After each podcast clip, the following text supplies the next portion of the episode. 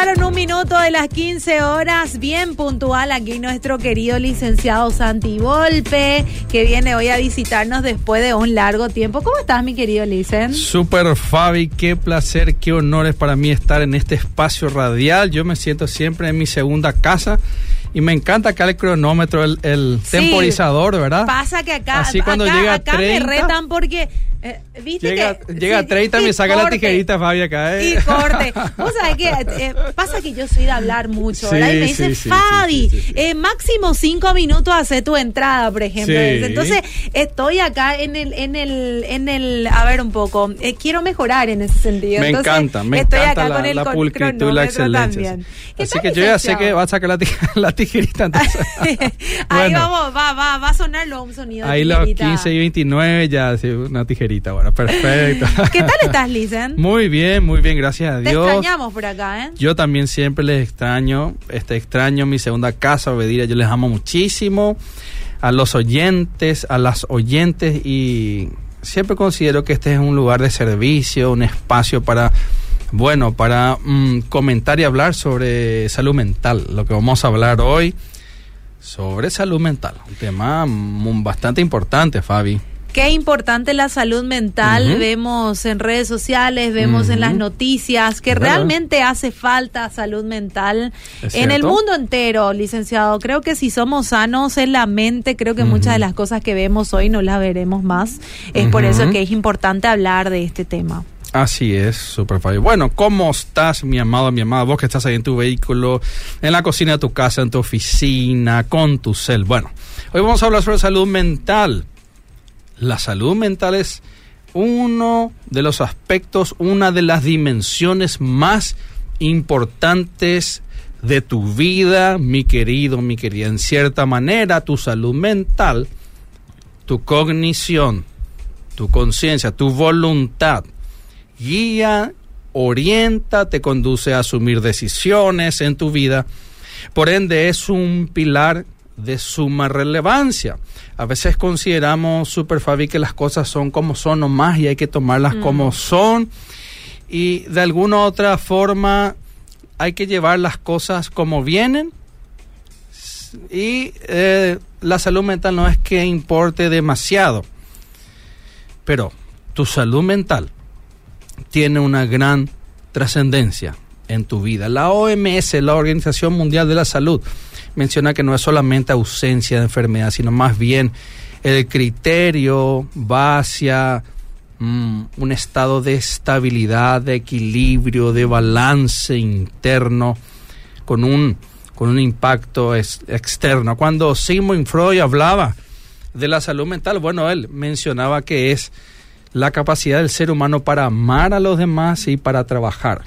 O sea, conectarse con los demás, ocupar el tiempo, ser productivo.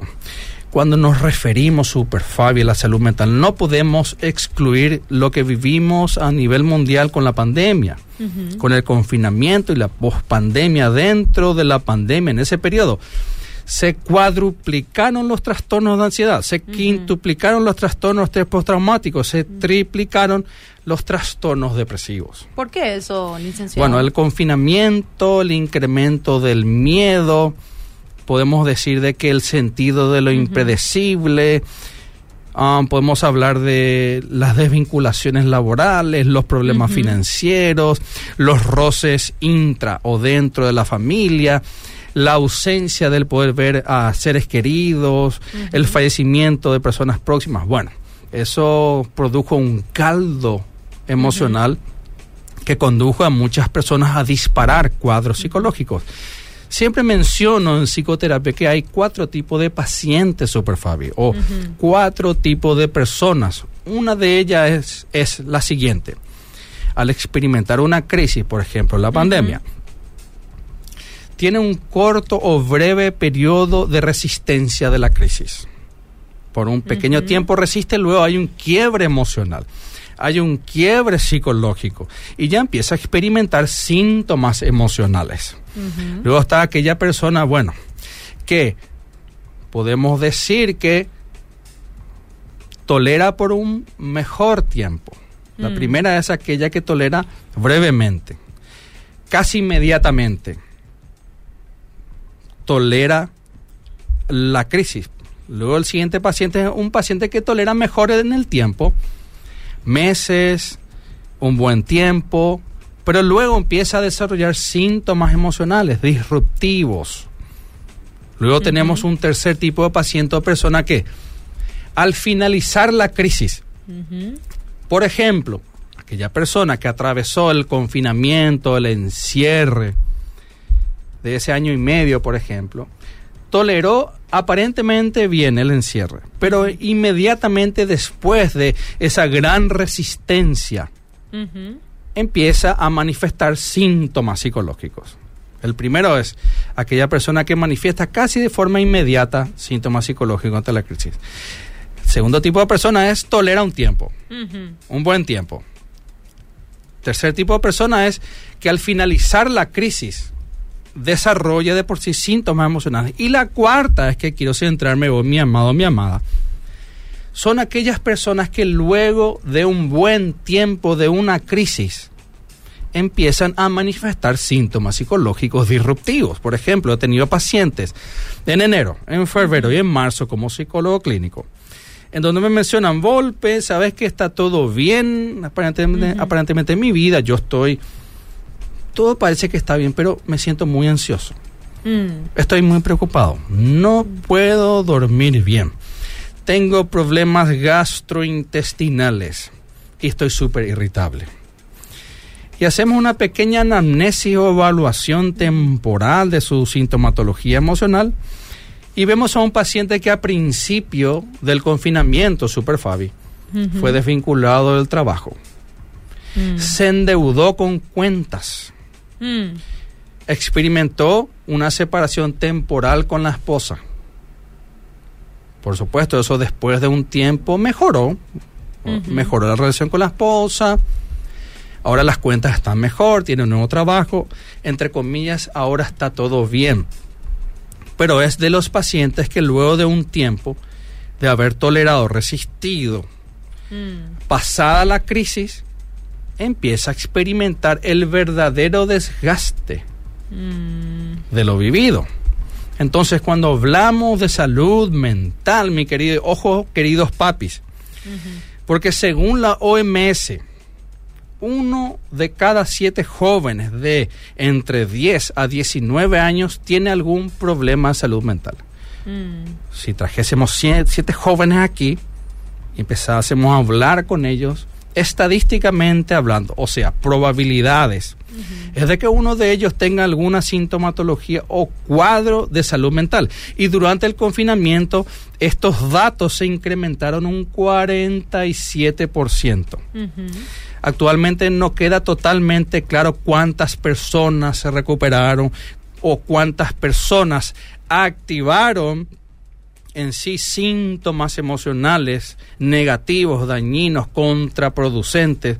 Actualmente no queda totalmente claro cuántas personas van a desarrollar trastornos psicológicos post pandemia debido al desgaste, el sobreesfuerzo y la incapacidad para recuperarse de ese periodo de mucho desgaste. Y quiero leerles, mis amados y mis amadas, un pequeño, una pequeña lista de preguntas. Este no es un test con evidencia científica, ¿ok? Son más bien preguntas que pueden inducirnos a comprender mejor cómo estamos en nuestra salud emocional. Preguntas que nos podemos hacer nosotros para saber qué tal estamos. Así mismo. Pero obviamente el diagnóstico oficial lo, tiene que dar un profesional. Excelente tu aporte, Superfy, porque para hacer un diagnóstico oficial en consultorio se evalúa ¿ok? Se hace una evaluación psicométrica o psicotécnica y se extraen un perfil psicológico y en base a ello se elabora un tratamiento o, una línea de trabajo. Estas van a ser preguntas generales en donde, bueno, va a decir, bueno, a ver, esto que leyó Santi, la verdad que varias preguntas me resuenan. Creo que tengo varias preguntas que son sí, varias respuestas que son sí. Mm. y a modo de autorreflexión, ¿verdad? Sí. Vamos a leerlo. Mi amado, mi amada, ahí que vos estás escuchando, dice, ¿tenés la capacidad para disfrutar de tu vida? Mm. Lo que haces, tenés hobbies, podés disfrutar de tu día a día. Otra pregunta, ¿podés descansar? ¿Ok? Podés dormir o podés hacer el tiempo fuera, el time out, o el, parar y, hacer otra cosa. Y cuando llego a mi casa, generalmente tengo la capacidad de apagar mi celular y, y, no estar tan interconectado con mi trabajo y más con mi familia. Tengo esa capacidad. ¿Cómo consideras que está tu nivel de estrés? Mm. Y no, sabe que Santi, yo estoy súper estresado, ¿verdad? Yo hace dos años, tres años de que estoy en ese puesto que me ascendieron, estoy súper estresado, no puedo dormir, ando fatigado. Ojo, ojo, es verdad que no todo es estrés o no todo, toda, todo trastorno es resultado directamente del mm. estrés, pero el estrés tiene mucha influencia en tu salud mental y física. ¿Cómo crees que está tu nivel de estrés. O preguntarle a tu esposo o tu esposa, amor mío, ¿cómo crees que estoy de estrés? Uh, ¿Tenés relaciones o amistades sanas? Mm. ¿Cómo están tus relaciones de amistades? ¿O tenés amistades? Y sabe que Santi, yo, no sé, con mi compañero de colegio hace mucho no hablo, soy más solitario, hablo un poco con mis compañeros de trabajo, pero Mm, no tanto. Bueno, es un punto sumamente importante. Las personas que tienen una red de apoyo, de amigos, de amistades, generalmente tienden a vivir 10 años más. ¿En serio? Porque esa red de apoyo ciertamente sirve no solamente para salvar, sirve para sostener, para apoyar también tiene el potencial Porque la carga no está solamente sobre vos, sino que también otras personas te ayudan a sobrellevar. Excelente tu aporte, Fabi, claro, porque ah, yo puedo llevar mis cargas con otras personas. Totalmente. Ah, ¿Sabes poner límites a los demás? ¿O tenés una altísima incapacidad para decir que no? ¿Sabes poner límites a lo que te hace daño? Tenés hábitos saludables o seguís fumando, seguís consumiendo alcohol en exceso, no dormís temprano, dormís mal, no haces actividad física, tu alimento. ¿Cómo son tus hábitos?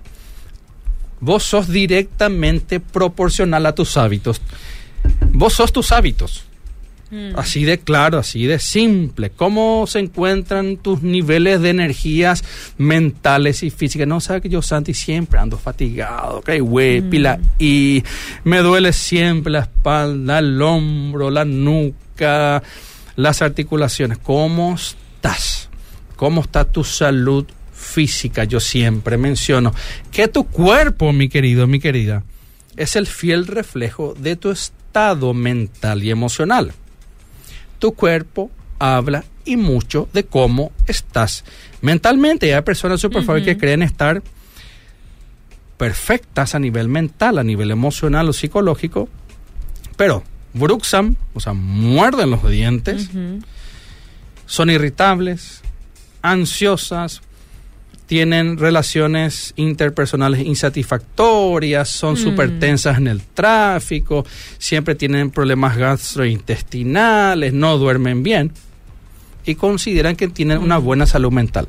Probablemente ese mm. conjunto de síntomas físicos, super Fabi, esté hablando de una baja calidad o una pobre salud emocional mi querido, mi querida, tenés propósitos en la vida, tienes sentido, tienes significado, tenés metas, tenés objetivos en tu vida, probablemente esa falta de orientación podría proporcionar muchos aspectos negativos.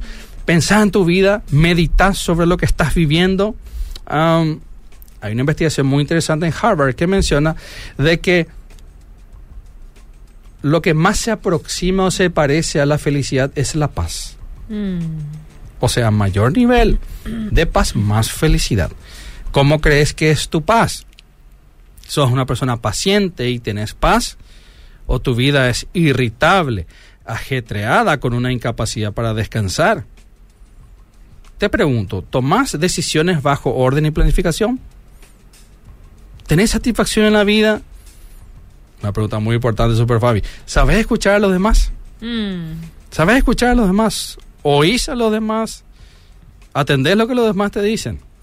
Otro aspecto, aparte de escuchar, también es tu capacidad para comunicarte con los demás, para abrirte, para comentar lo que te está pasando, para dejar de negar lo que te ocurre. Para decir, sabes que mi amor, sabes que líder de iglesia, sabes que amigo, necesito ayuda. Hmm. No estoy bien, me pasa esto. ¿Cómo estás? Bueno, esas preguntas, Superfavis, pueden inducir y podemos sacar deducciones importantes de cómo es nuestra salud mental. ¿Y cuándo deberíamos de tener una especial atención? Hmm. Más que preocuparnos, Superfavis, yo diría obtener o desarrollar una especial atención. Bueno, cuando un síntoma emocional persiste en el tiempo, ¿ok? Por ejemplo, la irritabilidad, la ansiedad, el humor depresivo, melancolía, por ejemplo, o agitación sin un motivo aparente. Y hay mucha dificultad para gestionar eso y eso perdura en el tiempo y empieza a contaminar nuestros pensamientos y nuestros afectos. ¿Ok? y nuestra capacidad para recuperarnos es inferior a nuestro desgaste emocional cuando nuestra capacidad adaptativa se reduce, o sea, en el trabajo. Por ejemplo, allí ah, cada vez me es más difícil hacer tales cuestiones, los cambios me agotan y me fastidian, o cada vez me es más difícil hacer lo que antes hacía. Y empiezo a somatizar. Por ejemplo, uno de los síntomas más comunes es la alteración de sueño. Y todo ello produce un malestar clínicamente significativo. Tenemos que ser mucho más conscientes. Vos que estás casado, casada, decirle a tu cónyuge, amor, me siento así. A tus amigos, busca ayuda. Y por supuesto, para cada trastorno psicológico se deben de cumplir un conjunto de síntomas o criterios para diagnosticar eso. Actualmente, Superfabia, hay mucha normalización o naturalización por ejemplo, del burnout, el burnout, el estar quemado, estar quemado en el trabajo. Hay mucha agitación, hay mucha aceleración, muchas personas viven quemadas, o sea, desgastadas en el trabajo cuando ya no logran adaptarse a la forma correcta, ya no rinden o tienen menor nivel de competencia intelectual o conductual, cuando sus vínculos con otras personas en el trabajo es cada vez inferior o más pobre. Y creemos que así nomás es, Fabi. Mm. uno, uno tiene que matarse en el trabajo Mm. Y dar lo mejor y, y, vivir nomás luego descansado, total, todos vivimos estresados. Y esa persona con burnout, que vive desgastada, que vive cansada, que vive agotada, fatigada mentalmente y cada vez le agrada menos su trabajo y cada vez menos, menos productiva, ¿cómo resuelve cuando uno niega? ¿Qué pasa, Fabi, cuando yo niego mi baja calidad de salud mental? ¿Qué pasa cuando yo oculto o minimizo? Generalmente una persona que oculta, que niega, que minimiza una sintomatología, conjunto de síntomas emocionales negativos a nivel psicológico, de alguna u otra forma va a tener que desarrollar muletillas de salud mental, mm. que al final no termina siendo ni siquiera muletillas. ¿De qué manera? Se vuelve aún más workaholic. Empieza a consumir alcohol en exceso. Empieza a, inclusive hay veces que no poder dejar el celular. revisa sin tener notificaciones. El no poder dejar, el, eh. estar totalmente apegado, aunque se entienda en casos, por supuesto, cuando el, celular es un, es un medio de trabajo, pero igual tenemos que también tener esos tiempos out, off, ¿verdad? entonces, uno empieza a incorporar y adquirir conductas que son compensatorias a mi negatividad. Y generalmente esas conductas compensatorias no siempre son sanas. Uno se llena en la serie filia, se, se llena de series y su vida empieza a tornar alrededor de las series que ve y cada vez se abstrae más de su realidad, de sus compromisos para vivir ese estilo de vida mental y empieza a tomar mucho alcohol y muchas personas empiezan a experimentar con drogodependencia y empieza el comportamiento a desorganizarse. Uno de los poderes más naturales de toda alteración psicopatológica es la desorganización de la conducta. Y en base a esa desorganización conductual, la persona empieza a fallar en sus competencias y sus funciones empiezan a verse alteradas.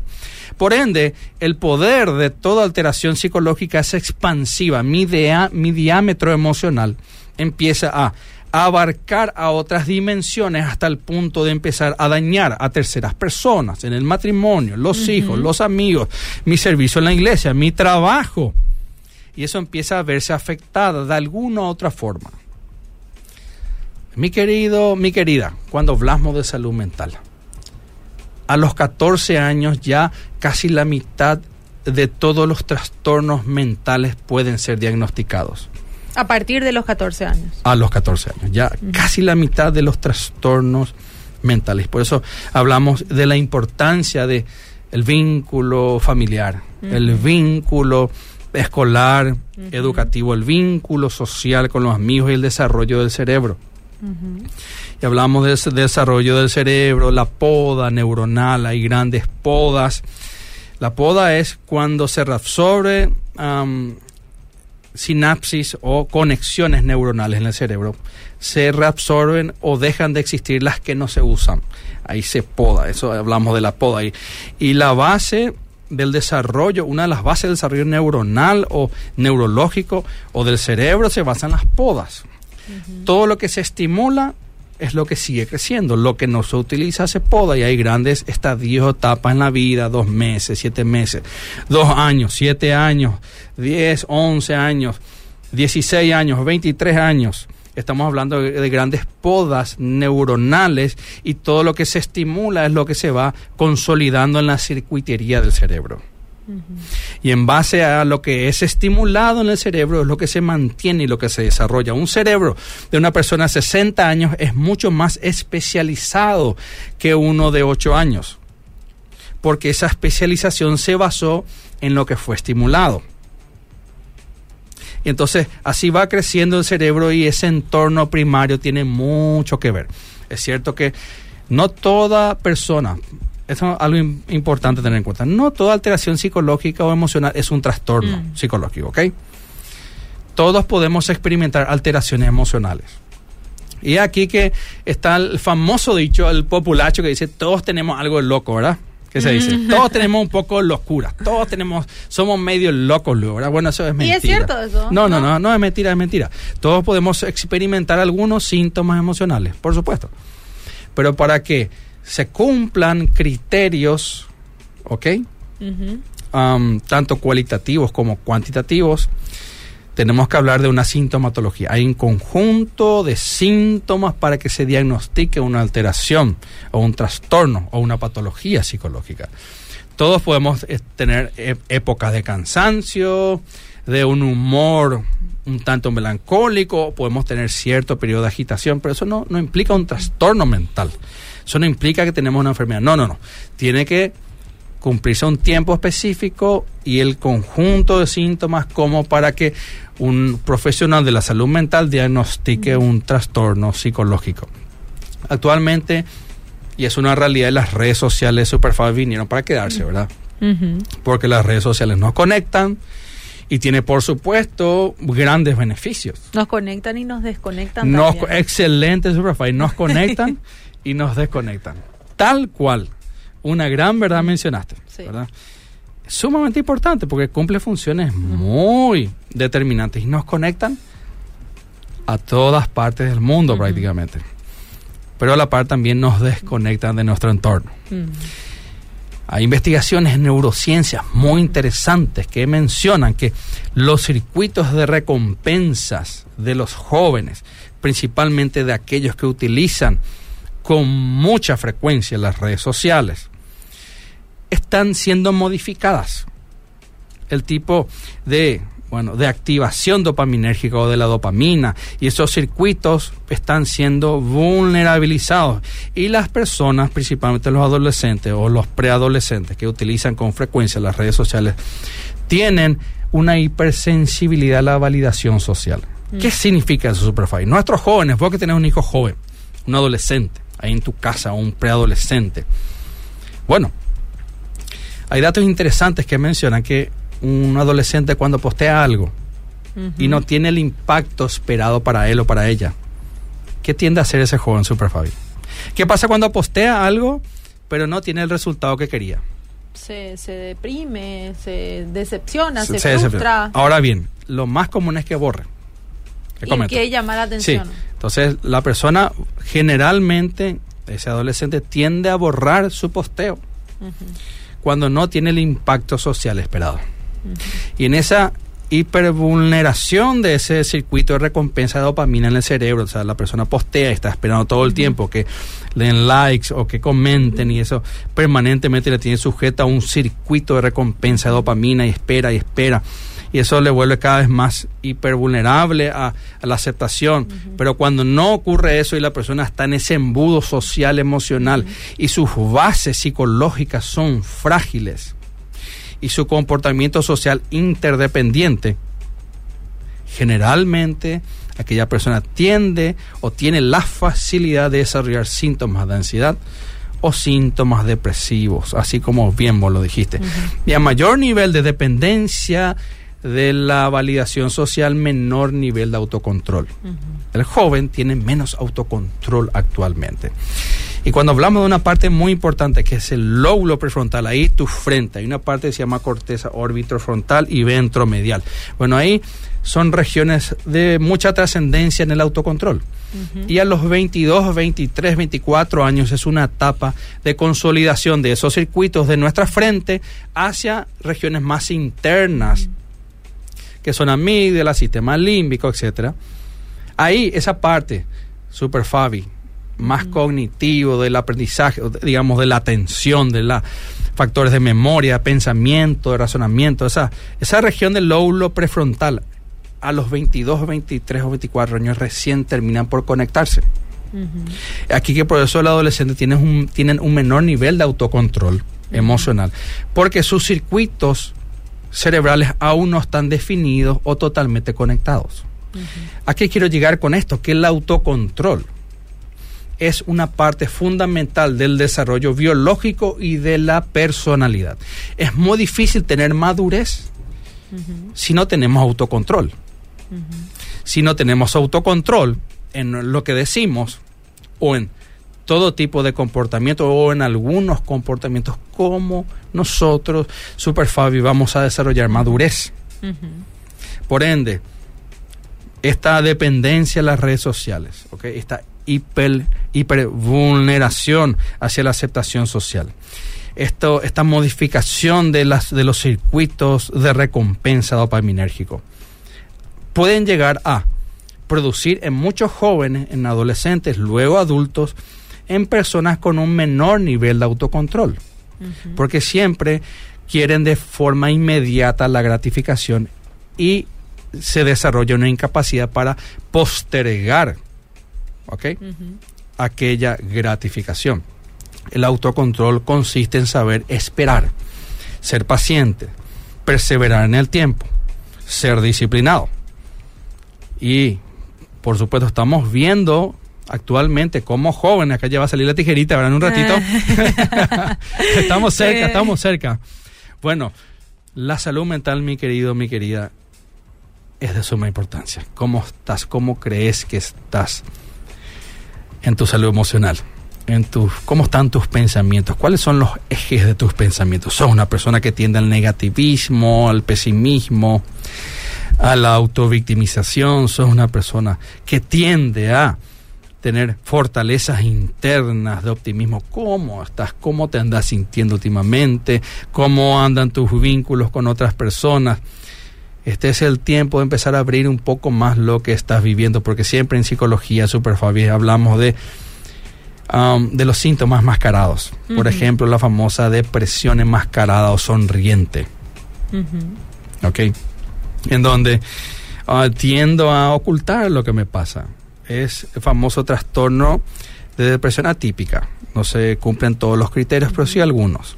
En donde la persona es funcional puede ir a trabajar, se ríe, acá nos reímos todos, ¿verdad? nos saludamos, somos buenos amigos, soy competente en lo que hago, pero me voy a mi casa y estoy triste, melancólico, no puedo manejar bien esa tristeza, me siento solo, la soledad emocional, me voy al baño y lloro, ¿ok?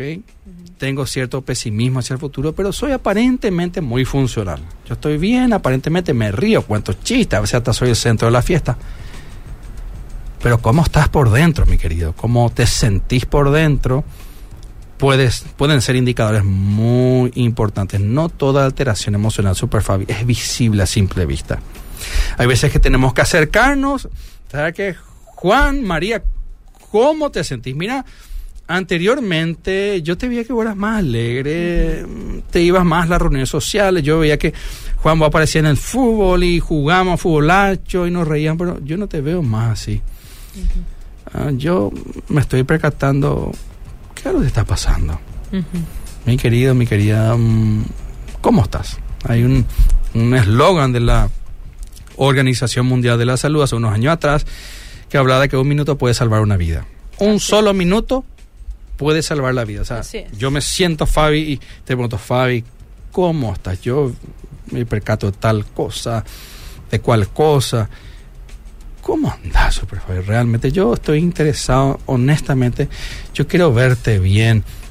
Eso puede salvar una vida. ¿Ok? Eso tiene el poder de salvar una vida. Y estamos hablando actualmente de que los índices de suicidio en Paraguay se están incrementando exponencialmente. Entonces, siempre o generalmente el suicidio puede salvarse. Yo diría inclusive siempre. Yo diría inclusive que podemos hacer muchísimo para evitar un suicidio en adolescentes, en adultos, en personas de la tercera edad. Podemos hacer mucho, el suicidio se puede evitar. Si fuésemos un poco más empáticos y menos autocentristas, podríamos hacer muchísimo. Bueno, licenciado, es un tema bastante interesante el que hoy eh, trajimos, ¿verdad? Para compartir con la audiencia.